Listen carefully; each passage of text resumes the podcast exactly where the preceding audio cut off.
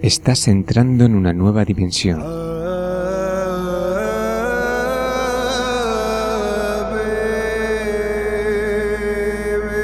Este programa te dará una nueva visión del mundo en el que vives.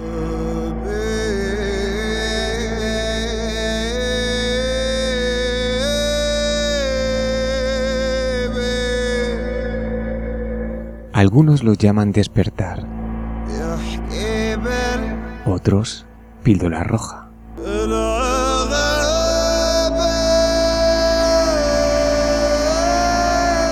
Tú decides. Si eliges la azul, apaga la radio. Si eliges la roja, sigue escuchando.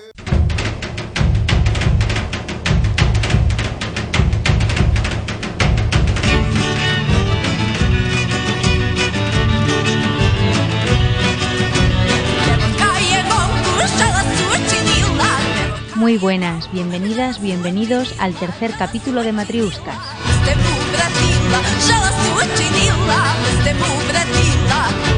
El equipo de Matriuscas os saluda. Hola Alfredo. Hola, muy buenas. Hola Gaya. Hola, soy Gaya. Hola Olga, desde donde estés haciendo esa inestimable labor de investigación de campo.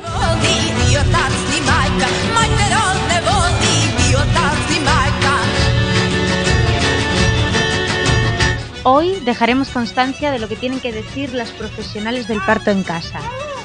Esa que os saluda también es Ankara. Entrevistaremos a Blanca Herrera, fundadora del grupo de Matrona Socian, y a Jerónima Jiménez, más conocida como Jero, del grupo Génesis. Os facilitaremos los datos sobre si es seguro o no parir en casa y sin duda compartiremos otro buen rato con todas vosotras.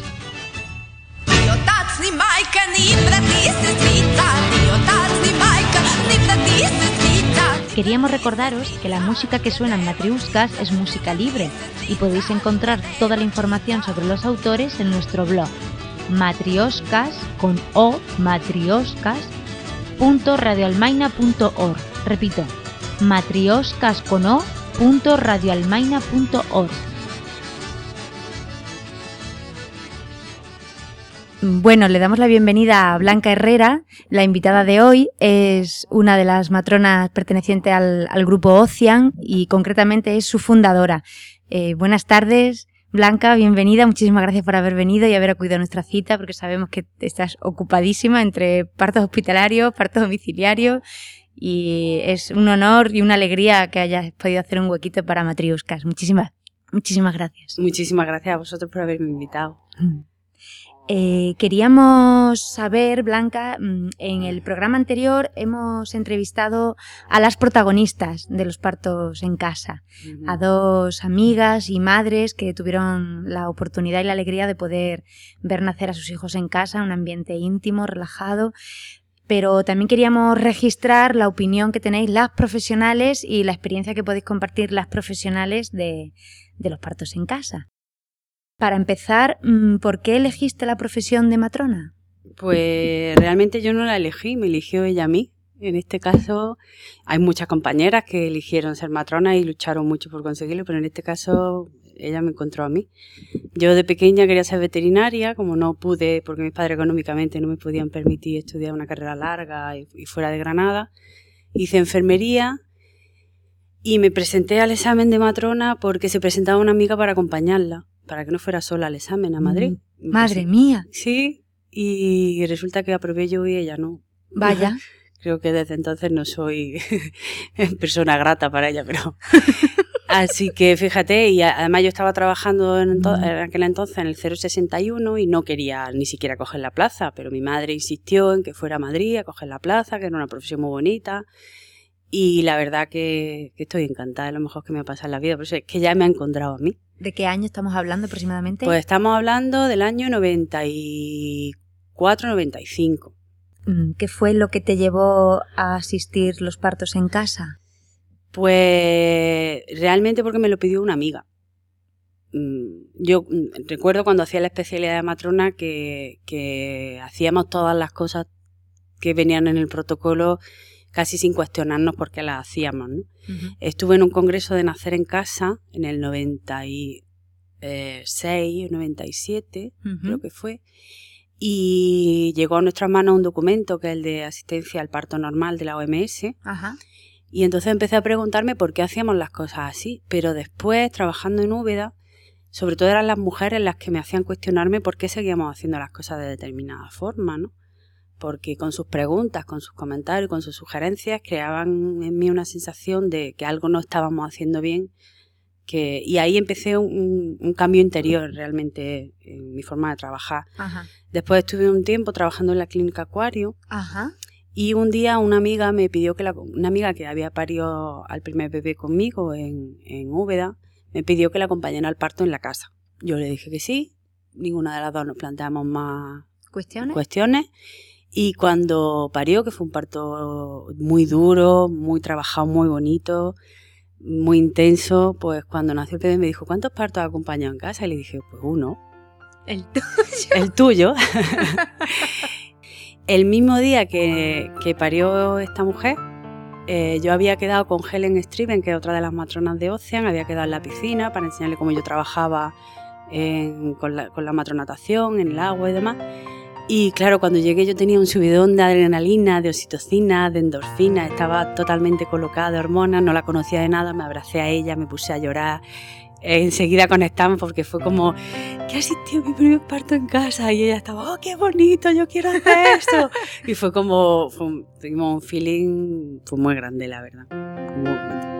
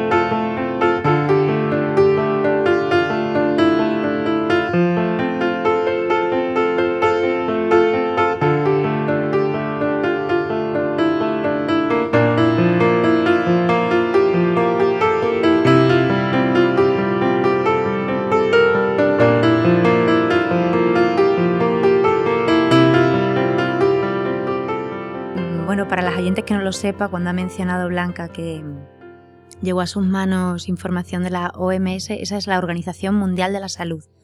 Y son de los que, bueno, los que nos refrescan en España los protocolos de atención al parto y, y de atención al nacimiento, etcétera, Mm. etcétera. Mm, Pues precisamente te iba a preguntar ahora que desde hace cuánto tiempo asistes a este tipo de partos, pero casi que me lo has respondido ya. Porque Pues yo- es- yo esta amiga que se- tuya, claro. Ese bebé nació en 2005, ujú, o sea que llevamos pues, desde 2005 acompañando partos en casa. Ajá. En 2005 tuvimos 5 o 6 partos, en 2006 aumentó, en 2007 aumentó, en 2008 fue el boom Ajá. y ahora con la crisis ha, de- ha descendido un poco el número de mujeres que decían tener Claro, bebé en casa. sigue siendo una opción privada. Claro, y porque por suerte yo creo que en los hospitales poquito a poco está mejorando un poquito la, la atención al parto y al nacimiento, bien, pero bueno, la verdad que mantenemos un, porcentaje de mujeres que quieren parir en casa pues bastante bueno.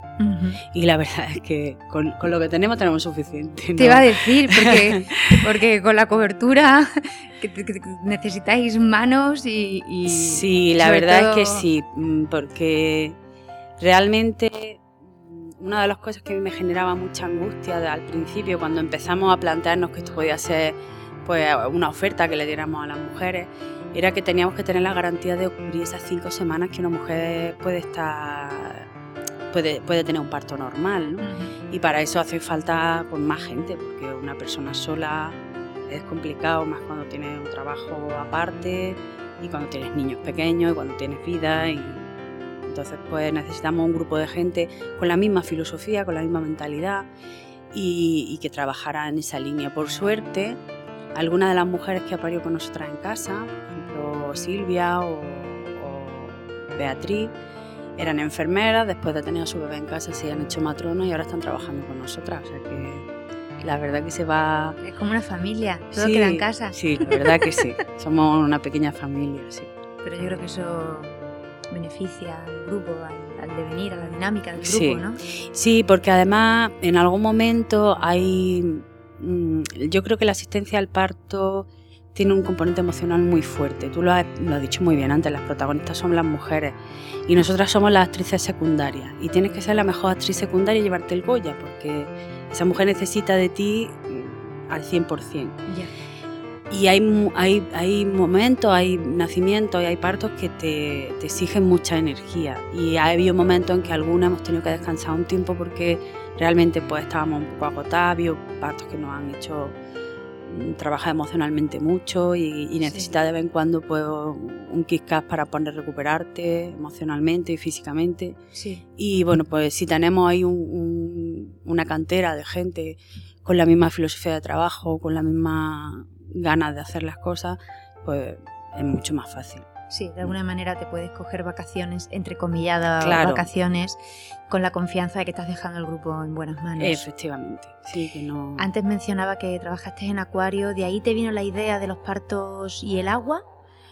Eh, ¿O no, ya venía de realmente no. mm, O, mm, ya te digo, cuando fui al congreso aquel de nacer en casa y el documento de la OMS cayó en mis manos y demás, aquello removió mucho mi, mi forma de trabajar. Después nació mi primera hija, Blanca, que nació por cesárea porque estaba muy mal colocada y aquello fue como una puntilla, ¿no? Ya. Como- además yo creo que me vino muy bien, ¿no? Porque yo creo que todas las matronas pensamos que por ser matronas vamos a hacer las cosas muy bien y vamos a parir muy bien Ya. y aquello fue como un niña despierta, que esto es duro y a veces las cosas no salen como tú esperas, ¿no? Ya. Entonces aquel nacimiento y pues me hizo cambiar mucho mi forma de trabajar y de pensar y, y a partir de ahí pues era como un reto. Cualquier duda que se me planteaba yo tenía que resolverla y por suerte está internet y hoy, hoy hay el inglés científico es muy fácil de leer y de entender y hay mucho acceso a la, a la información y yo creo que el- hoy en día el profesional que no se recicla y no se forma es porque realmente no quiere Ya.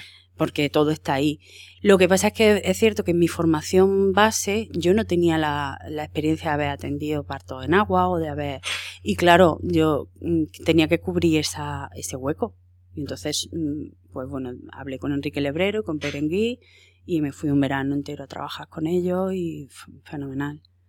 Porque aparte de trabajar en un, en- con otra filosofía de, de trabajo a la que normalmente te encuentras, pues aprendí mucho de ellos y me reciclé muchísimo. Una buena oportunidad, sin duda. Mm, Te iba a preguntar cómo fue tu primera experiencia de parto en casa, desde el punto de vista, mm, yo creo que más bien emocional. ¿Cómo te sentiste? Yo creo que en el parto, bueno, en, el- en los partos hay hormonas, ¿no? Pero no solo hay hormonas para la mujer que pare, sino para todos los que están alrededor. Hay mucha oxitocina, hay mucha endorfina. Ya te digo, además que el parto era de una amiga y, y en ningún momento sentí miedo.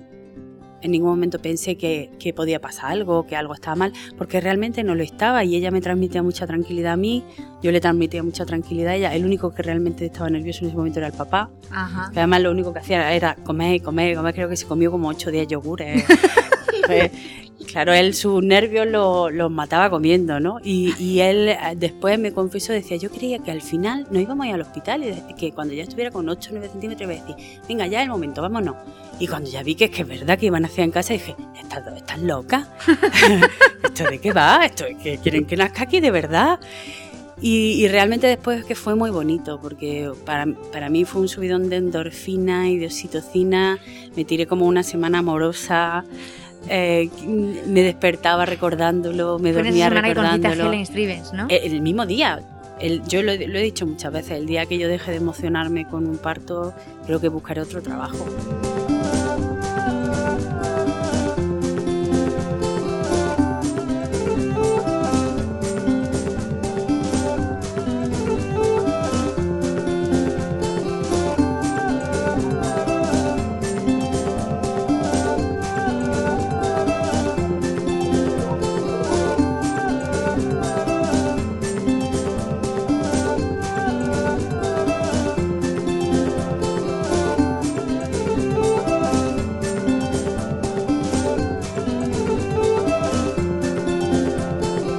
¿Cuáles suelen ser los motivos de las mujeres para parir en casa, Blanca? Yo hace unos años hice un máster en investigación y, el diseño que yo preparé para, las mujeres, vamos, para, para, mi tesis fue el de por qué las mujeres decidían parir en casa. Y la, porque era una pregunta que me gustaba mucho, que, era lo que llevaba una mujer a decidir parir en casa, cuando teóricamente el parto en el hospital es más seguro y es lo normal, es lo estándar. Eh, lo que nosotras hemos encontrado es que la mayoría de las mujeres que deciden parir en casa lo hacen por varias razones. Como dice una, amiga del parto nuestro, están las tontas y las listas, o estamos las tontas y, están las listas. Las listas son las que deciden tener el parto en casa por primera vez, o sea, su primer bebé deciden tenerlo en casa. O bien porque han conocido a otras personas que han tenido esa experiencia y le y le ha gustado, o bien porque, porque, porque se han informado un poco y huyen del, del tratamiento estandarizado que se da en los hospitales en general. Aunque ya te digo que los hospitales de Granada se está mejorando bastante la atención, pero sigue siendo pues, una atención muy protocolizada y muy rutinaria. Y luego están las, las que deciden parir el segundo bebé en casa por, pues porque le ha ido mal en el hospital, mal por una experiencia traumática o mal simplemente porque no le ha gustado la forma en que le han tratado. Esas serían las tontas. Claro, esas serían, seríamos las tontas, yo me considero de... Y básicamente eso. Luego hay un grupo, un porcentaje que no es tan alto como nosotros pensábamos que podría ser, que es de mujeres extranjeras, inglesas, holandesas, alemanas, que deciden esa opción porque en sus países de origen la tienen. Y, la tienen cubierta por la seguridad social. Sí, de eso precisamente estamos hablando en el programa de hoy. Claro, y entonces pues cuando llegan a España y se encuentran con que aquí se trabaja de otra manera, pues rechazan esa opción y entonces pues la mayoría de ellas nos buscan y, y trabajamos con ellas, claro. Ajá. De ahí también que seáis un grupo internacional, quiero decir, lingüísticamente, ¿no? Mm. Tenéis a Helen Stevens, pero si no me equivoco también hay otra más, Tracy, Tracy si no me equivoco. Sí, que es también de las primeras que empezó Para el tener grupo. también cubierto, pues eso. Mm, bueno, la mayoría intentamos chaporrear un poquito de inglés, pero, pero sí, básicamente sí. Pero no fue por eso. Fue básicamente en realidad en un parto tampoco hay que hablar tanto. No, en un parto no se habla. En el previo quizás sí. No, pero, realmente el parto, en el parto no. Eh, y, es lo que, y lo que una mujer dice cuando está de parto es fácilmente entendible para todo el mundo. pero, pero no, en realidad Helen y Tracy se incorporaron al grupo por la misma razón por la que las mujeres nos buscan. Ajá. Porque ellas cuando llegaron, en realidad cuando Helen llegó a trabajar a España no entendía la forma de trabajar. Helen es una mujer tremendamente inteligente, igual que Tracy, y se sorprendía mucho de la forma en que se trabajaba aquí. Y entonces, pues, otra compañera matrona la puso en contacto conmigo y, claro, además fue coincidió ese día, ¿no? Y entonces ella dijo, yo quiero hacer eso también. Vamos a, convertirnos en una empresa que podamos dar cobertura a esa... y por eso eh, somos internacionales, no es por otra razón. Es que ellas han trabajado de otra manera en su formación y entonces esto les venía un poco espeso. ¿Cuántos partos en casa asistías al año? ¿Lo sabes aproximadamente? Pues en total tendremos ya unos 180 más o menos en los años que llevamos. ¿Qué condiciones tienen que cumplir las embarazadas para que las asistáis en casa? Porque quizás esto se lo estén preguntando ya, ojalá, bueno, me gustaría pensar que sí, alguna de nuestras oyentes. Pues mira, en realidad no son, no son demasiados. Yo, em, yo, yo creo en la evidencia científica. Yo soy muy científica y creo que, hay que seguir las pautas que nos, manda nos marca la ciencia porque además hay que seguirlas para lo que nos gusta y para lo que no nos gusta. Como hemos hablado antes, desde la OMS, desde los organismos internacionales, se nos ha llamado la atención a cómo asistíamos al parto en España, precisamente porque no cumplíamos las recomendaciones basadas en evidencia científica. Y la atención al parto en casa, han salido muchos artículos publicados, de hecho también ha salido alguna cosa en la prensa. La atención al parto en casa es segura cuando se cumplen varios criterios. Que son mujeres sanas, con embarazo de bajo riesgo, con partos planificados en domicilio. Planificado. Planificado. Eso quiere decir que no es que de pronto la mujer haya parido en casa.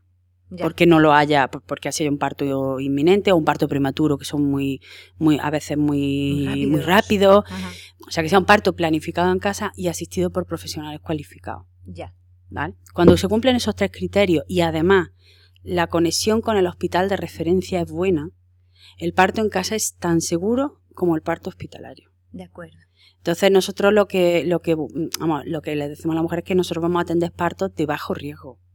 Porque son los, cuando una mujer tiene una patología de base o, desarrolla una patología en el embarazo, o es un parto prematuro, o el bebé está de nalga, o es un parto gemelar, o tiene cualquier complicación, lo, lo ideal es eh, la asistencia en el hospital. Y en ese caso, la mujer debería de poder realizar un plan de parto, hablar con los profesionales mm, que la van a atender y que la puedan atender pues de una manera de cali con calidad para que, para que la asistencia sea la más apropiada posible. Mm, ¿Cuántos partos de los que comienzan en casa suelen terminar en el hospital? Pues mira, a Helen presentó una comunicación en junio y tenemos los datos muy, muy, muy, muy fresquitos. En la, el 80% de las mujeres que empiezan, empiezan el, el parto en casa acaban teniendo el parto en casa. Nos hemos transferido con un 18-19% de las mujeres. ¿Y por qué motivos?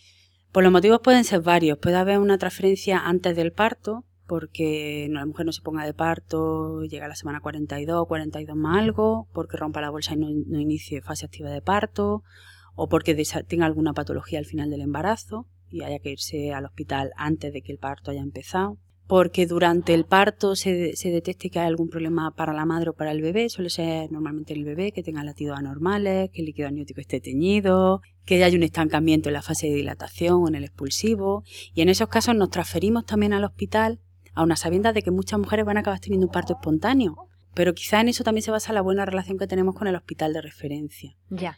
Porque si nosotros fuéramos al hospital cuando las mujeres van muy, muy apuradas, el problema ya es de muy difícil solución, es probable que la relación no fuera tan buena. Blanca, puede que algunos de nuestros oyentes mmm, se estén preguntando si es necesario tener una ambulancia aparcada en la puerta de la casa. no, ese es un mito como otros muchos. Ajá. No. De hecho, eh, hace un tiempo salió en televisión un programa sobre parto en casa en Holanda uh -huh. y me, me, me, me, reí un montón porque, claro, había muchas mujeres que decían, claro, pero en Holanda hay más medios y allí hay una ambulancia de, medicalizada en la puerta del domicilio. Y lo que se veía era la matrona con su cochecito, muy humilde, muy chiquitito, y su equipo de parto en el maletero, como lo que llevamos nosotras. En realidad no, y no por una razón muy simple, porque no nos vamos a trasladar cuando las cosas se hayan complicado mucho. Lo, cuando alguien te dice que los partos son imprevisibles, que en cualquier momento se pueden complicar, yo creo que eso no es cierto. Eh, eso es totalmente falso. Todas las complicaciones que pueda haber en un parto son eh, previsibles y visibles si quieres ver. Y para querer verla hay que entender muy bien la fisiología del parto normal. Si no la entiendes porque lo único que haces en el hospital es medicalizar el parto, intervenir sobre él, cuando te viene la complicación te salta la cara. Pero cuando tú observas simplemente sin hacer nada, que es lo que normalmente hacemos nosotras, cuando algo se está complicando lo estás viendo. Claro de alguna manera medicalizar, instrumentalizar, etcétera, etcétera, eh, tapa la fisiología, no te permite percibir y complica la las cosas, porque una intervención va a requerir de otra, que va a requerir de otra, que va a requerir de otra, entonces está, a veces está ocultando lo que ese parto te quiere decir.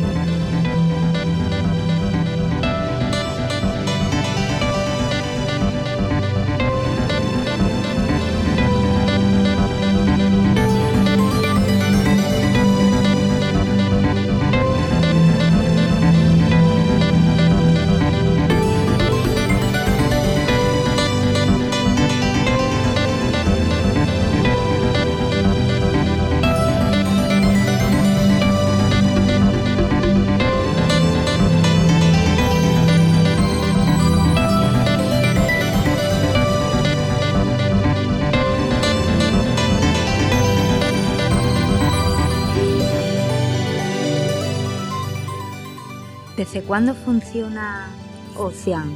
Pues desde 2005, realmente. Una vez que parió esta chica que os he comentado, pues ya nos fuimos organizando, contacté con Helen, contacté con más gente, eh, formamos un pequeño grupo de trabajo, al principio éramos cuatro, y bueno, pues nos localizó una mujer y María, que además su bebé se llama Ocean, y, en, pago le pedimos el nombre de, del bebé para, para el grupo.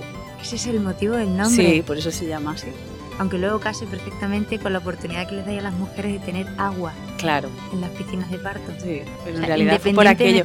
Yo, yo pienso que la vida muchas veces te encuentra, y te busca y te encuentra, si Totalmente. la dejas. Y Blanca, eh, antes me hablabas de, eh, para vosotras era una necesidad, se convirtió en una necesidad poder asistir en el preparto, parto y también en el posparto. Pero exactamente, ¿qué incluye estos servicios que dais? Eh, mira, realmente nos gustaría que incluyera más, pero tenemos poco tiempo.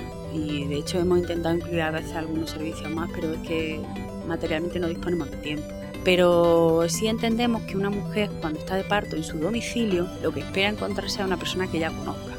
Entonces las visitas preparto incluyen que nosotras vayamos al domicilio de esa mujer a que nos conozca. Porque en el momento del parto, el otro día una de las chicas que parió en casa con nosotras, Tatiana, la otra madrugada, me lo decía, es que se genera una relación muy íntima en muy poco tiempo. Que esa mujer tiene que verte como, no como un extraño en su casa, sino como una amiga. Entonces es por lo menos que conozcas a las matronas que te van a asistir, que vayamos a tu casa, que vamos al embarazo, que conozcamos tu casa, que tú nos conozcas a nosotras, que nos vean el ambiente de tu casa para que no te resultemos extrañas. Quizá a mí se lo den añadiría que, que podáis oleros. Claro, sí, que seamos un poco mamíferos en ese sentido, ¿no? Y luego en el posparto, que yo creo que, porque fíjate, en el embarazo, en Andalucía, en España en general, hay tantos controles que la mujer acaba sintiéndose enferma.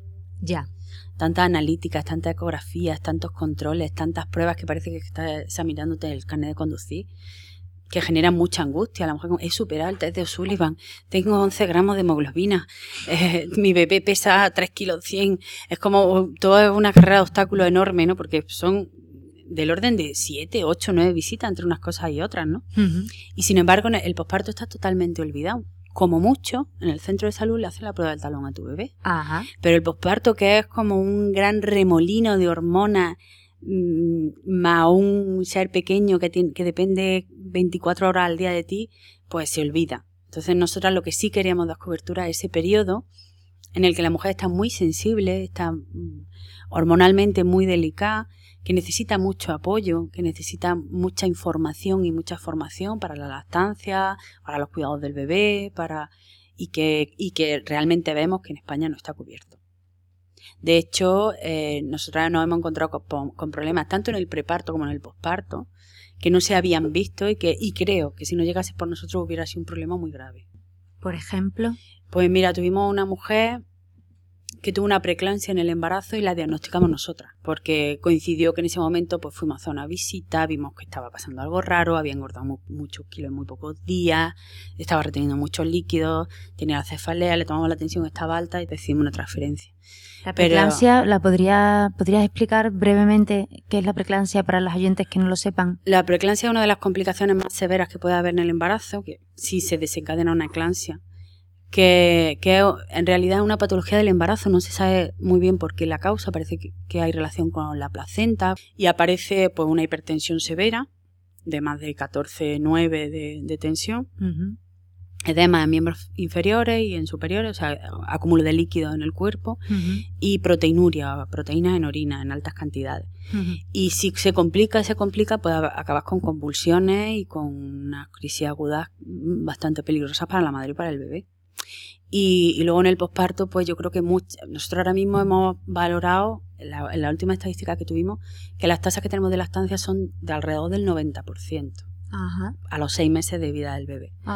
Y realmente creo que hay dos factores. El, el, principal para mí es que las mujeres que deciden parir en casa y que nosotros acompañamos son de una tela especial. Tienen un coraje y una fuerza y tienen un, un empoderamiento y una vitalidad que, y un saber lo que quieren de sus cuerpos, de sus bebés, de sus partos, de sus nacimientos, que es muy importante. Yo no, no llores, que me pone a mi tierna. No pasa nada, continuamos. Yo creo que gracias a que nosotros acompañamos en ese posparto a muchas mujeres, pues hemos conseguido superar pues desde hipogalastias por, por intervenciones mamarias, mastitis, a accesos de mama, a grietas en el pezón, en todos esos problemas, pues tiene, nosotros hacemos de 3 a 5 visitas en el posparto, pero siempre le decimos a la mujer, y cualquier problema que tengas nos llama antes de desesperarte, antes de, meterle un biberón, antes de acudir al pediatra, nos llamas primero a ver si te podemos ayudar.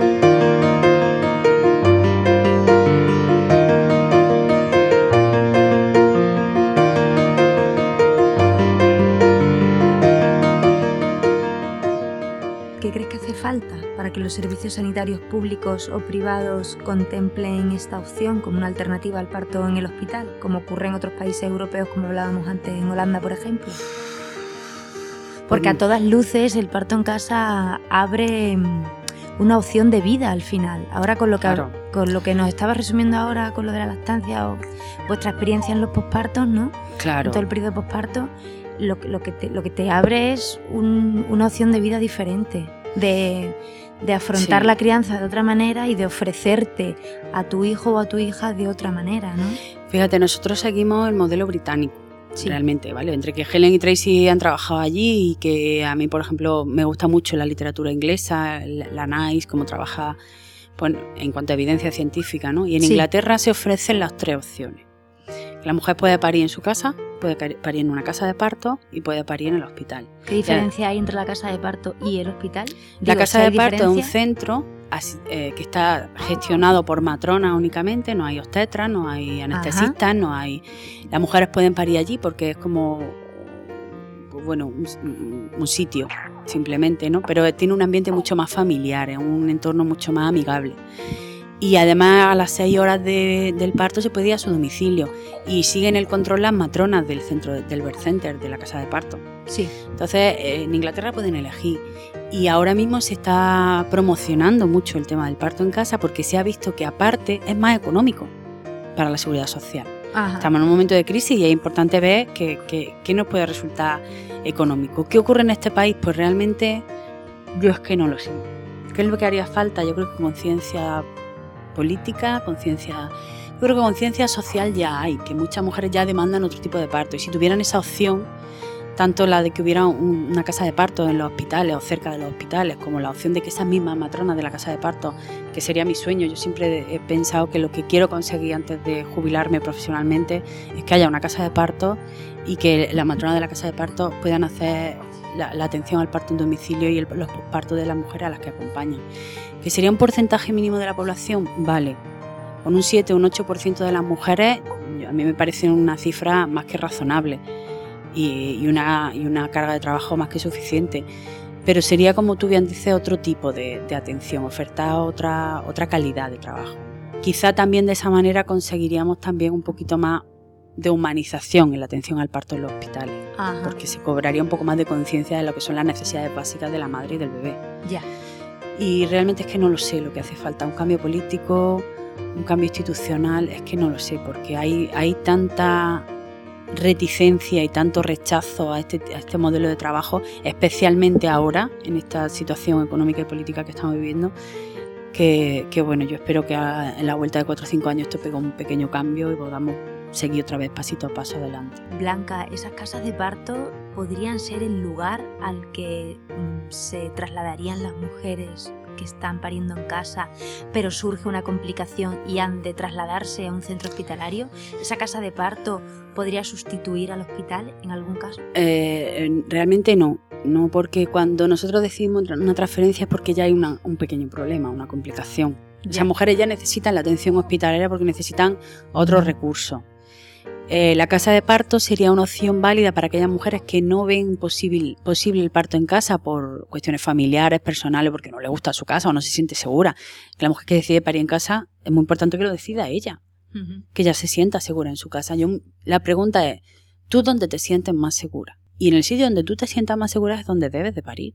Y cuando nosotros decidimos una transferencia, de, de- de hecho de las casas de parto inglesas, que muchas de ellas están pegadas al hospital, por un pasillo, Ajá. ¿Sabes? Algunas no, otras son de distritos, pero muchas de ellas están pegadas al hospital. También se hacen transferencias, pues, cuando hay un retraso en el parto, cuando hay un líquido teñido y, el parto no avanza a la velocidad que se supone que debe de avanzar. En esos casos también trasladan de la casa de parto al hospital. El hospital está para los partos y los embarazos de riesgo. Y la mujer de bajo riesgo sin complicaciones y en las que el parto evoluciona de forma no- normal, la que quiera, debería de poder pedir en casa. Blanca, ¿crees, en tu opinión, que la comunidad autónoma andaluza será la primera en España cuyo sistema sanitario incluya el parto en casa a domicilio eh, como una alternativa más? Quiero, quiero. Mm, Ojalá, pero yo creo que la comunidad que gane será la que antes se dé cuenta de políticamente que esto es otra opción más. En Castellón y en Valencia han estado a puntito con, porque claro, en realidad es que yo creo que hace falta que profesionales implicados en esto se, arriesguen y, y apuesten por esto, ¿no? Y que además tengan en ese momento pues una situación de poder que permita tomar esa decisión. Yo, a mí me gustaría que se creara una casa de partos pronto vinculada a un hospital y que de esa casa de partos se presentara un proyecto de atención al domicilio en las mujeres de la zona. Que sea en Andalucía o que sea en otra comunidad autónoma depende mucho del ambiente político y de, y de que algunos profesionales puedan apostar en ese momento por esa alternativa. Más que pensar que pueda ser así, me gustaría que fuera así, que en Granada surgiera pues esa casa de parto en la que nos gustaría trabajar y que de ahí surgiera la posibilidad de poder atender a la mujer en domicilio y que esté cubierto por la seguridad social. Claro, ese, es mi sueño, eso es lo que yo quiero conseguir como objetivo de vida antes de, de dedicarme a hacer punto de cruz y patchwork cuando tenga 70 años.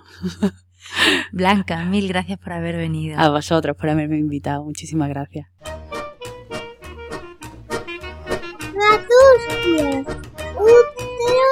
mames i ocasions. En área. Los martes de 1 a 2 de la tarde. Los sábados de 8 a 9 de la tarde. A todas luces parece que el panorama en España es desalentador en cuanto a la cobertura por el Sistema Nacional de Salud, pero ¿qué ocurre en otros países con economías similares a la nuestra? Alfredo? Buscando en Internet, hemos llegado a una página de la Wikipedia donde nos dicen que el parto en casa está cubierto en Dinamarca, Francia, Noruega, Reino Unido, Austria, donde además se cubren las visitas de la matrona antes del parto y después del parto, y en Holanda, donde es la opción normal de parto. Es decir, si una mujer quiere parir en el hospital y su embarazo no es de riesgo, entonces se lo tiene que pagar ella. En Australia, Suecia y Canadá está cubierto en algunas provincias, y países donde no está cubierto se encuentran España, Finlandia y Estados Unidos. Y aquí, concretamente, el dato es más escalofriante porque dicen que ya ningún estado persigue a una madre por dar a luz fuera del hospital. Entonces nos hacemos esta pregunta. ¿Antes sí las perseguían? Si comparamos estos datos con el número de partos en casa que ocurren en estos países, vemos que los países con un mayor porcentaje de partos en casa son precisamente los que en su sistema nacional de salud está cubierto, ¿no es así? Así es.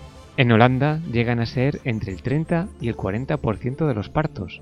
En el norte de Europa, Australia y Canadá, un 3-4%. Y en Estados Unidos, sur de Europa, incluida España, un 0,3%. Además, en España tenemos que las provincias donde más partos en casa se dan al año son por este orden. Barcelona, Madrid, Gerona, Granada y Navarra, según datos de EDUCER, que es un equipo multidisciplinar con sede en Alicante que se dedica a investigar el parto en casa en España. No queríamos perder la oportunidad de saber qué tienen que aportar el grupo Génesis en Madrid, uno de los pioneros en España que comenzó su actividad en los años 80, y para ello contamos con el testimonio de Jero, que la tenemos al otro lado de la red. Muy buenas, Jero, muchísimas gracias por atender nuestra llamada. Encantada de estar con vosotros. Jero, en el caso de Blanca, la profesión la eligió a ella y una amiga le pidió que le acompañara en casa en el nacimiento de su hijo. Pero, ¿cuál es tu historia? Porque eh, cuando terminé enfermería el trabajo estaba mal. Entonces empecé a estudiar las oposiciones y aprobé lo de matrona. Una vez que ya estuve y empecé a hacer lo de matrona, es que vi, que, era, que era lo mío, que era ah. eso lo que me gustaba. Ajá. Ajá. Y luego, haciendo la residencia, pues claro, a, mí las prácticas en el hospital no me gustaban. Entonces yo lo hice en Cataluña y bueno, pues eh, eh, también nos hablaban de partos en casa, eh, veíamos cómo se trabajaba en Europa y entonces yo lo que quería era ser una matrona, a, hacer de todo, ¿no? Mm, ¿Por porque si las matronas europeas asistían partos en casa, yo no podía asistir siendo matrona aquí en España. Entonces, bueno, pues mm, a raíz de eso, por, esa inquietud, pues empecé a, asistir partos con, con, matronas de nacer en casa, cuando ya empecé a trabajar de matrona. ¿Y desde hace cuánto tiempo asistí, asistes a este tipo de partos? Pues prácticamente hace 13 años, 14 años que terminé lo de comadrona, pues unos, unos cuantos meses, medio año, medio año menos, o sea, dos años, 12 años y medio. Wow. Más o menos asistiendo partos en casa. ¿Tu primer parto en casa cómo fue? El primer parto en casa que asistí fue fantástico. fue, para mí fue un subidón cómo salió el bebé. No fue un, un parto fácil, duró su tiempo, pero bueno, con la energía que se genera, ¿no? Con los padres, con el, con el nacimiento con el bebé. Bueno, lo recuerdo, es como que no se me va a olvidar nunca. Fue estupendo. Y luego nació un bebé tan bonito fue en Madrid, pero no estaba con el grupo. Estaba, em, empecé a asistir eh, partos con Ángeles Pérez. Es otra comadrona de nacer en casa. Ah. Estuve como un año. Entonces mis primeros partos fueron con ella. Ella estaba en Navalcarnero. Bueno, estaba y, está, y sigue estando. Y asistía a partos cerca de Navalcarnero, que es una ciudad cerca de Madrid, y también en Madrid. ¿Y tu vínculo con Génesis? Y el grupo Génesis, eh, empecé con Ángeles Pérez en el 99. En el 99. En el 2000 llegué a Génesis. En el 2000 al finales de 2000. A octubre o así. Y desde entonces estoy con ellas. Jero, las mujeres a las que acompañas, ¿por qué eligen parir en casa? Pues normalmente los motivos suelen ser que quieren que quieren disfrutar del parto, que quieren sentir todo lo que implica un parto. Y, y también quieren evitarse eh, todas las técnicas innecesarias del, del, ¿Los motivos por los que no atenderías un parto en casa, cuáles son? Pues tienen que ser embarazos que se desarrollen de forma normal, sin ningún problema. Sin ninguna... Nada, tiene que desarrollarse las ecografías, tienen que estar bien, las analíticas y que no haya ningún problema para que puedan parir en casa. No todo el mundo puede parir en casa. Por ejemplo, por ejemplo, mm, una hipertensión en el embarazo o una preeclampsia, diabetes en el embarazo, ¿qué más? Pues que el bebé eh, no esté de cabecita, que esté, que presente las nalgas, una placenta previa, un, parto que no se desarrolle, que, inicie el, el parto empiece antes de las 37 semanas. Jero, mm, ¿cuántos partos asistís al año el grupo Génesis? Pues depende del año. Mm, ahora es, es, una época en la, que, en la que asistimos menos parto. No sé si por la crisis, pero ha habido años en el que hemos asistido entre 30 y 40 partos. Antes de la crisis, como media. ¿Eso en la Comunidad de Madrid siempre? ¿O cuál es ¿Eso en la Comunidad de Madrid? Sí. En el grupo Génesis, nosotras. Ajá. Porque ahora hay más, más grupos que asisten partos en casa en Madrid. Más grupos o más comadronas.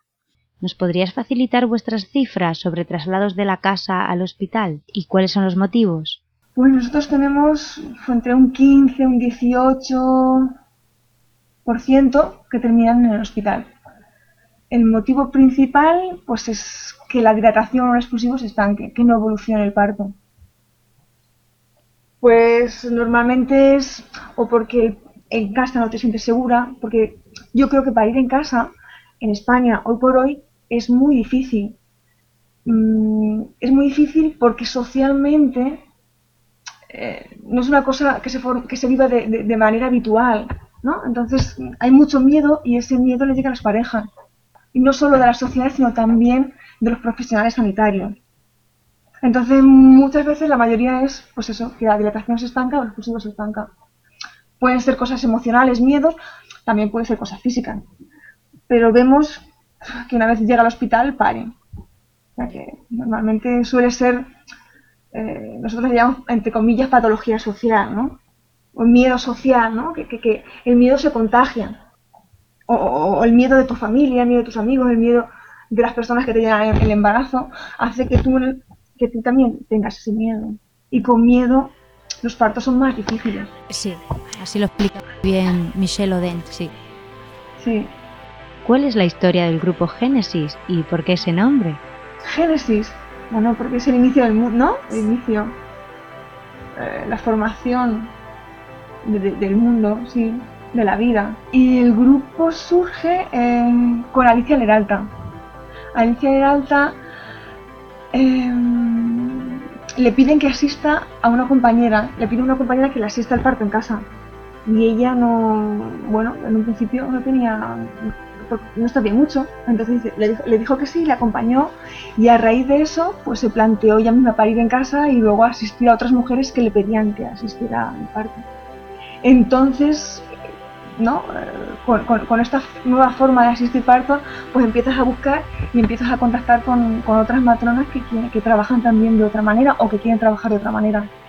Y a raíz de eso es Alicia en el Alta y me parece que Anabel y Teresa empiezan a trabajar como Génesis. Génesis funciona desde, pues prácticamente desde nacer en casa, un poco antes. Y nacer en casa, eh, eh, hemos, hemos celebrado este año en mayo las jornadas de los 25 años, 25-26 años, sí, desde el 85, 86. Qué maravilla, qué alegría da esas cifras. Sí, sí. Ha pasado mucha gente, ha cambiado mucho ¿no? el equipo, pero sí, sí, Aparte de acompañar a la mujer en casa en su parto, también hacéis un seguimiento preparto y, posparto, ¿no? ¿no es así? Como grupo eh, ofrecemos eh, la preparación a la maternidad-paternidad y luego la asistencia, asistencia al parto en casa con las consultas de embarazo y, luego, y luego la asistencia al posparto. También posparto en domicilio y también hacemos un grupo de posparto o de crianza para cuando se ha parido, para apoyo a la lactancia y apoyo bueno, pues a, a las dudas que surgen durante la crianza. Entonces entiendo que hay un lugar físico, un local. Hay un lugar físico, sí. Estamos en la calle León, en Madrid, la calle León número 3.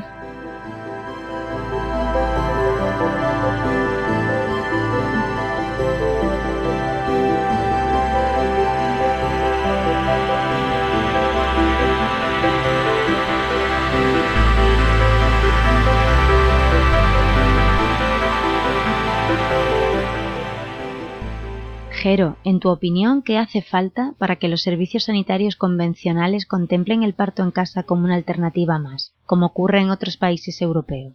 Yo creo que tenemos que ser más mujeres las que pidamos eh, otras maneras de asistir los partos, como primer paso. Y, luego después de eso, pues un poco quitarnos miedos, eh, quitarnos miedos a la hora de asistir partos sin tanta tecnología. Yo creo que los sanitarios tenemos miedo si no controlamos todo. Y a veces todo no se, no se puede controlar. Yo creo que necesitamos confiar más en que, lo, en que si un embarazo normal y un parto que, que empieza normal, eh, la mayoría de las veces, muy pocas o en ocasiones excepcionales, ocurren cosas graves. Entonces necesitamos eso, que muchas mujeres pidan otra forma de asistir, de, ser atendidas en, su parto y eh, quitar, que se nos quiten miedos por no utilizar tanta tecnología. Nosotros, el equipo de matrioscas, en alguna ocasión nos hemos preguntado por qué aún no ha habido ningún cambio sustancial en cuanto al protocolo hospitalario de atención al parto y al nacimiento. Y hemos llegado mm, a interrogarnos, ¿habrá algún interés concreto para que las mujeres no paran en casa, o al menos en condiciones más cercanas a la auténtica fisiología del parto. Quizás intereses económicos o motivos para interferir en el proceso de impronta mamá-bebé. ¿Tendrá el poder motivos para controlar el nacimiento y el parto, Jero? Bueno, pues es una cosa que nos preguntamos. Yo creo que sí que ha habido cambios. Posiblemente necesitamos muchos más, pero sí que ha habido cambios mirando de aquí a 10 años, años atrás, yo creo que habido muchos cambios, pero es verdad que quedan mogollón. Yo creo que intereses, puede, ser que haya intereses eh, de alguna manera, pero un poco no, quizá inconsciente. Yo creo que lo que hay más es miedo. Miedo y luego lo que, la dificultad al cambio. Al cambio y a dejar de controlar, ¿no? Sí. Yo creo que es más miedo más miedo que, pasan cosas. Entonces, no sé, que queremos controlarlo. Al menos es lo que yo veo en los hospitales. Cuando, no sé, un embarazo normal, siempre tenemos que estar escuchándolo, ¿no? Con el monitor. Pues es quitar el monitor parece que le pasa algo al bebé. o si le pasa, es como que tienes muchísimo miedo porque tú eres la responsable y porque, bueno, pues un poco te, te, van a perseguir de alguna manera o te van a denunciar o... Yo creo que son más miedo y miedo al cambio, hacerlo de otra manera.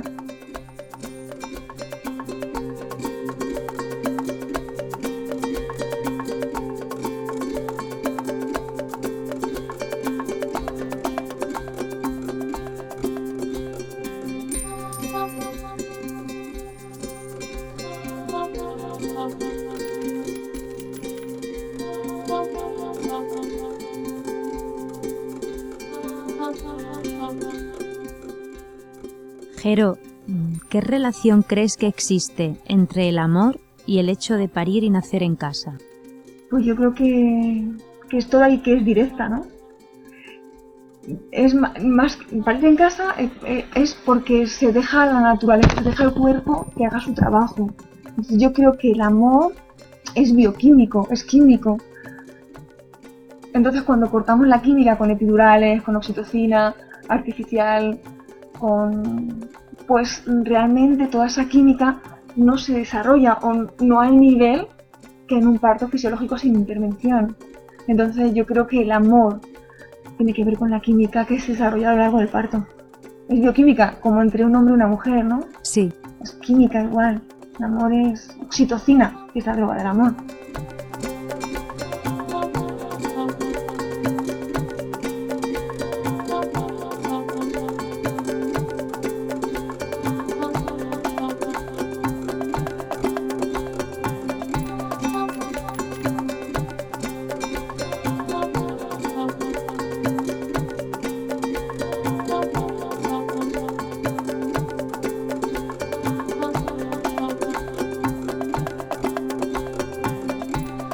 ¿Crees que Madrid será la primera comunidad autónoma en la que se implante el parto en casa como una alternativa más al protocolo de atención al parto y nacimiento?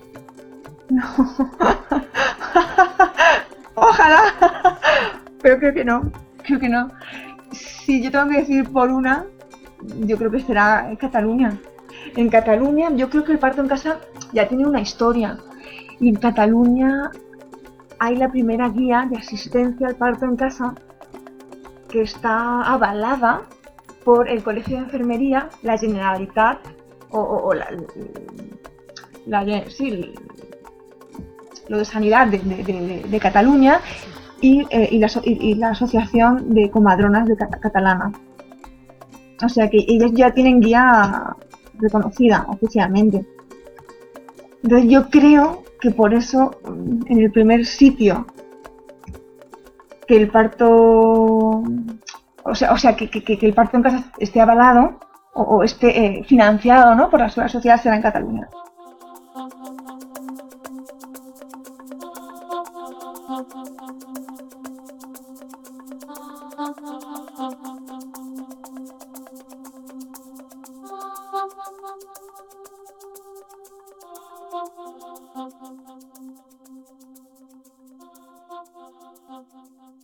Algo que te apetezca contar y aprovechar la ocasión para dejar constancia y, dejarlo dicho? Pues, hombre, sobre todo es la labor, ¿no? De un poco también, primero de, haber, de poder haber, de haber compartido con vosotros vuestro primer nacimiento y luego, eh, pues el hecho de que estéis, ¿no? En, la radio y difundiendo, pues todo esto del, ¿no? de, parto en casa porque yo creo que es una forma de cambiar el mundo, de que sea un poco más amable, de generar el amor que se necesita para que la vida sea más fácil. Y por lo demás, encantada de estar con vosotros y cuando queráis más entrevista, pues aquí estamos. Muchísimas gracias, un beso. Oye, muchos besos también de, de mis compañeras, de Pepa, de Alicia, de Belén, Gracias. De Cristina. Gracias, muchísimas gracias. Devuélvele. No, no, le devuelvas el beso. Ese me lo quedo y dale muchísimos de, de nuestra parte a ellas.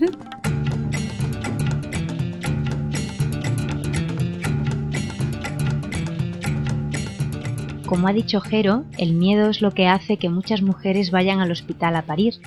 Pero ese miedo es real, es decir, ¿es seguro el parto en casa o tiene mayor riesgo que ir al hospital? Olga nos cuenta sobre la seguridad del parto en casa. Olga, cuando quieras. En la actualidad hay personas que consideran el parto en casa como una opción radical y tal vez poco segura. Sin embargo, de acuerdo con Sarah Buckley en su libro Gentle Birth, Gentle Mothering, se han llevado a cabo multitud de estudios en diferentes países desde hace muchos años que confirman que el parto en casa es una opción segura para las familias modernas. Las mujeres que optan por un parto en casa tienen menos riesgo de necesitar fármacos e intervenciones y más posibilidades de acabar teniendo un parto normal. De acuerdo con Buckley, tal vez el principal riesgo del parto hospitalario sea sufrir intervenciones innecesarias. En dos encuestas realizadas en Estados Unidos en 2002 y 2006 a 3.000 mujeres, prácticamente ninguna de ellas indicó haber tenido un parto natural. En la encuesta de 2006, a la mitad de las mujeres se les indujo el parto, a casi tres cuartas partes se les administró la epidural y un tercio dio a luz por cesárea. En cambio, en la mayoría de los estudios, las mujeres que planean un parto en casa tienen entre un 70 y un 80% de probabilidades de dar a luz sin intervenciones. El porcentaje de cesáreas en mujeres que planean un parto en casa se encuentra generalmente entre el 5 y el 10%. Debido al escaso uso de fármacos, los bebés nacidos en casa están más alerta y en mejores condiciones que los bebés nacidos en el hospital. De acuerdo con los datos oficiales en Estados Unidos, el porcentaje de partos no hospitalarios es de tan solo el 1%, incluyendo partos en casa y en centros de parto. En la mayoría de los estudios, los datos de mortalidad perinatal, es decir, la cantidad de bebés que mueren en torno al momento del parto, son igual de buenos en casa que en el hospital, pero con menor porcentaje de complicaciones e intervenciones en los partos en casa. En un estudio de Johnson y Davis de 2005, realizado a más de 5.000 mujeres en Estados Unidos y Canadá que habían planeado un parto en casa asistido por matronas cualificadas, la mortalidad perinatal era equivalente a la de las mujeres con embarazos de bajo riesgo que dieron a luz en un hospital, Además, el porcentaje de intervenciones era 10 veces menor. Las tasas de inducción, rotura de membranas, monitorización fetal, epidural, aceleración de la dilatación, episiotomía y forceps estaban todos por debajo del 10% y tan solo el 3,7% de las mujeres precisaron una cesárea.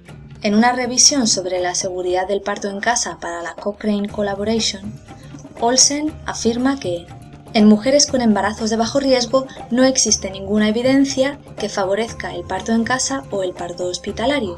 En los países en los que se pueda establecer un servicio de parto en casa respaldado por un sistema hospitalario moderno, se debería ofrecer a todas las mujeres con embarazos de bajo riesgo la posibilidad de considerar la planificación de un parto en casa.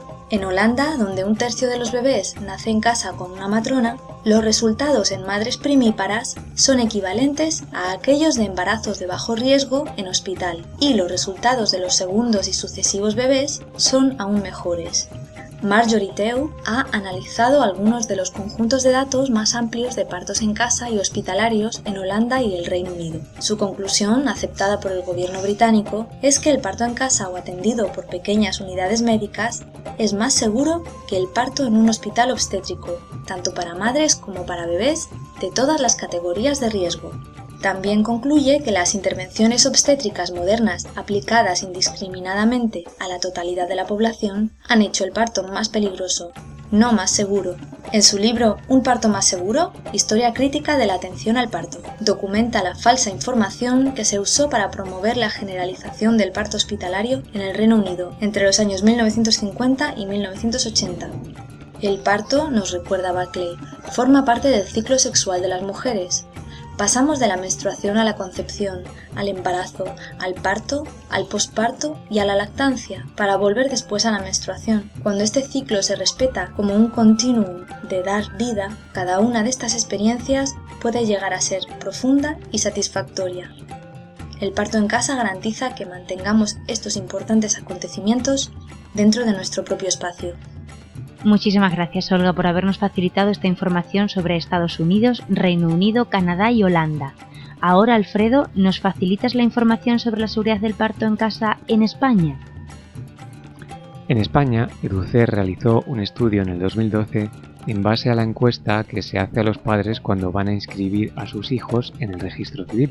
Para ello tomaron los datos de muerte del feto o del recién nacido hasta las primeras 24 horas de vida, entre los años 1995 a 2009, en partos definidos como de bajo riesgo porque ocurrieron a término, fueron únicos y tuvieron asistencia sanitaria. Los resultados que obtuvieron fueron que tanto para el hospital como para el domicilio particular, la tasa de muertes perinatales fue prácticamente igual, un 1,6 para el hospital, un 1,57 en domicilio. Hay que matizar que el estudio podía tener errores sobre ambas tasas debido a que se analizaban partos según donde tenían lugar, no donde habían sido planificados. Esto conduce a que la tasa en casa pudiera ser menor debido a que contuviera partos improvisados en casa, y que la tasa en hospital fuera también menor debido a que dentro de la definición de parto de bajo riesgo que se hace en el estudio, no eliminaría partos con problemas como malformaciones fetales, patologías maternas, etc., que serían descartados directamente para ser atendidos en casa. Los autores del estudio llegan a reconocer que no es posible saber si ambos errores se compensarían. Por este motivo hacen referencia a uno de los trabajos más amplios y comentados que se han realizado sobre la seguridad del parto en casa, publicado en 2010 por el American Journal of Obstetrics and Gynecology, que muchos de los detractores del parto en casa utilizan para argumentar que es poco seguro. Según este trabajo, la mortalidad neonatal del parto en casa sería el doble o el triple que la del parto hospitalario, siempre y cuando se incluyan en la muestra partos en casa donde no hubo asistencia sanitaria. Cuando se excluyen los partos sin asistencia sanitaria, el propio trabajo reconoce que no hay ninguna diferencia entre uno y otro grupo en términos de mortalidad neonatal, y sí ventajas con relación a la salud materno-infantil en el grupo de parto asistido en casa. Si bien este dato tan significativo fue obviado por los autores en la redacción de sus conclusiones y en la difusión de su trabajo, es decir, mirando la bibliografía sobre el tema de seguridad en el parto en casa, vemos que no hay ningún estudio concluyente que indique que sea de mayor riesgo. Al contrario, se concluye que presenta ventajas que no tiene el hospitalario, siempre que hablemos de embarazos de bajo riesgo.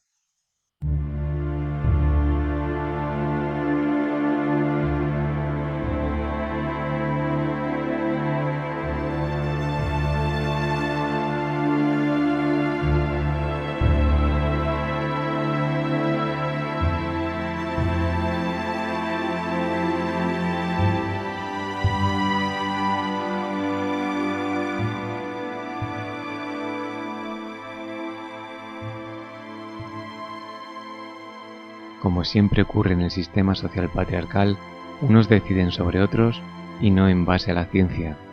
El parto se trasladó y se mantiene en el hospital por intereses que desconocemos. ¿Serán económicos? ¿Serán de luchas internas entre matronas y ginecólogos? ¿O serán de manipulación de la población buscando que las madres no tengan impronta?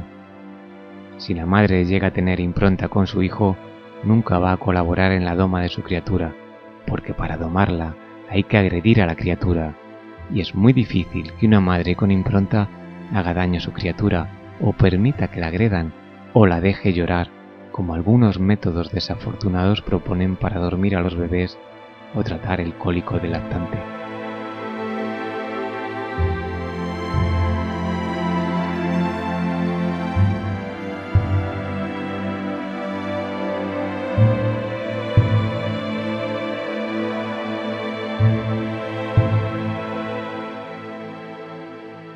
Parir en casa no es solo un derecho de la madre a elegir cómo recibir en este mundo a su bebé, sino una opción del bebé que sin voz ni voto tiene todo el derecho del mundo a llegar a él de la manera más digna posible. Y esta es el calor, la intimidad y el amor del cuerpo de su madre. Mientras las instituciones sanitarias no entiendan que parir es un acto de amor, seguirán muy lejos de comprender que nacer es por definición el mayor momento de amor en la vida de una persona.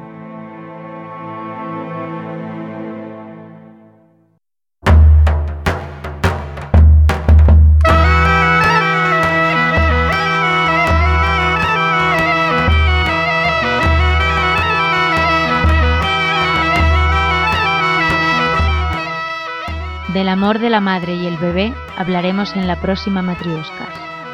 Gracias.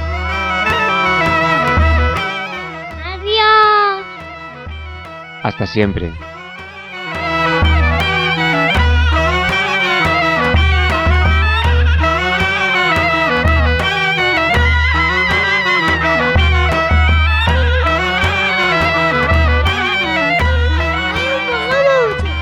En Maina, que se llama Matusque.